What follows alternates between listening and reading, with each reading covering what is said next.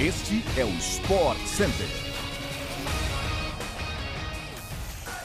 Um bom dia para você, fã do esporte. Chegamos com mais um podcast do Sport Center que vai ao ar de segunda a sexta-feira, às seis da manhã, além daquela edição extra nas sextas-feiras à tarde. Eu sou o Edu Elias e não se esqueça de seguir nosso programa no seu tocador preferido de podcasts. Você sabe, o Sport Center também chega diariamente na TV, ao vivo pela ESPN no Star Plus. Hoje são quatro edições: 11 da manhã, 4 da tarde, 8 da noite e a 1 da manhã, já invadindo a sexta-feira.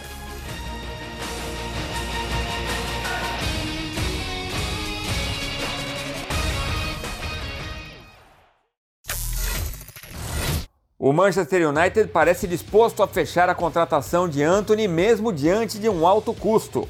O canal Sky Sports afirmou nesta quarta que o clube inglês está planejando pagar 80 milhões de libras ou 481 milhões de reais ao Ajax.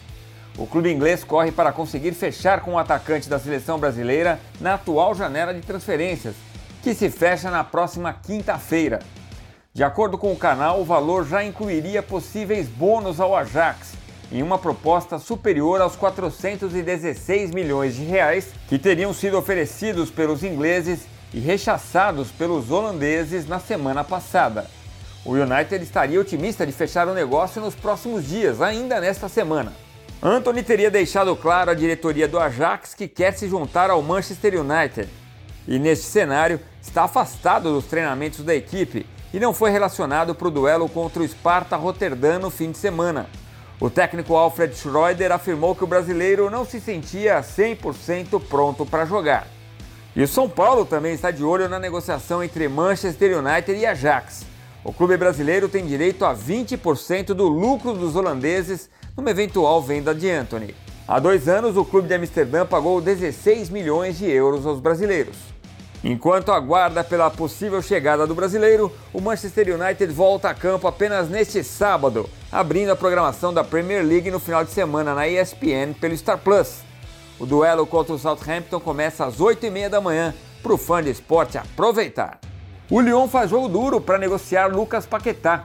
Segundo o jornal L'Equipe, o clube recusou a primeira proposta do West Ham pelo meia brasileiro e pediu 60 milhões de euros, ou 300 milhões de reais, para negociar o jogador.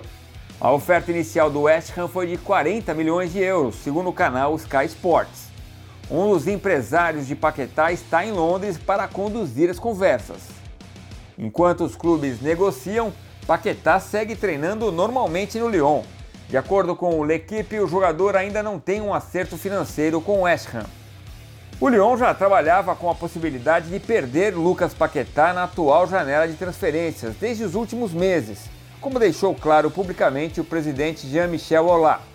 O Meia recusou uma proposta de renovação contratual em janeiro do ano passado e ainda tem vínculo até 2025 com a equipe francesa. Paquetá chegou ao Lyon no começo da temporada 2020-2021 e tornou-se um dos principais nomes da equipe francesa. Destacou-se no meio de campo depois de uma passagem frustrada pelo Milan.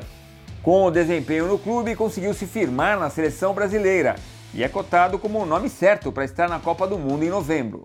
O Lyon pagou cerca de 20 milhões de euros por Paquetá em 2020. Uma nova transferência pode voltar a dar frutos ao Flamengo pelo mecanismo de solidariedade nas próximas semanas.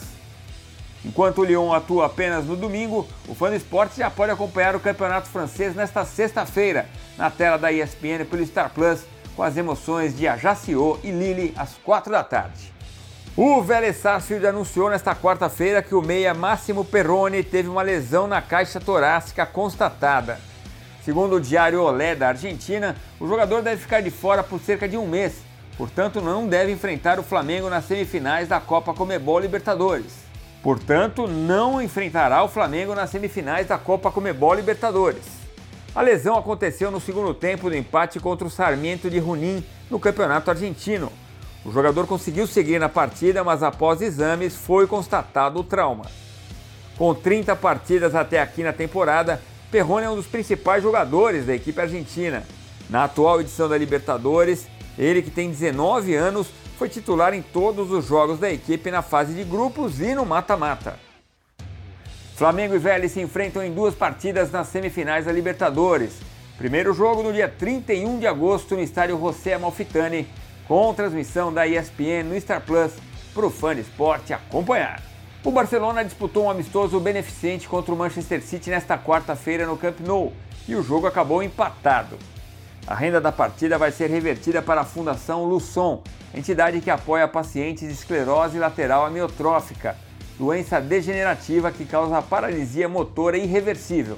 O embaixador do amistoso foi o ex-goleiro do Barcelona, Juan Carlos Unsué, que foi também assistente técnico no próprio Barça entre 2014 e 2017. Unsué também treinou no Mancia, Celta e Girona antes de anunciar publicamente o diagnóstico de ela em junho de 2020. Em campo, as equipes fizeram um belo jogo com cara de amistoso e repleto de gols. A primeira etapa foi de equipes reservas e empate por 1 a 1. O City abriu o placar com o argentino Julian Álvares, enquanto o Barcelona empatou com um belo chute de Aubameyang. Os treinadores trocaram a equipe inteira no segundo tempo e os fãs no Camp Nou puderam acompanhar grandes nomes como Haaland, De Bruyne e Gundogan.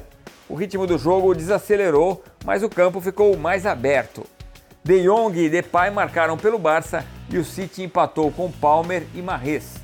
Barcelona e Manchester City retornam aos gramados no final de semana e o fã esporte, é claro, acompanha os dois gigantes com transmissão da ESPN pelo Star Plus. Chegamos ao fim de mais um podcast do Sport Center. Voltamos amanhã com mais um episódio às 6 da manhã no seu agregador favorito de podcasts. Valeu, fã de esportes. Até a próxima. Tchau, tchau.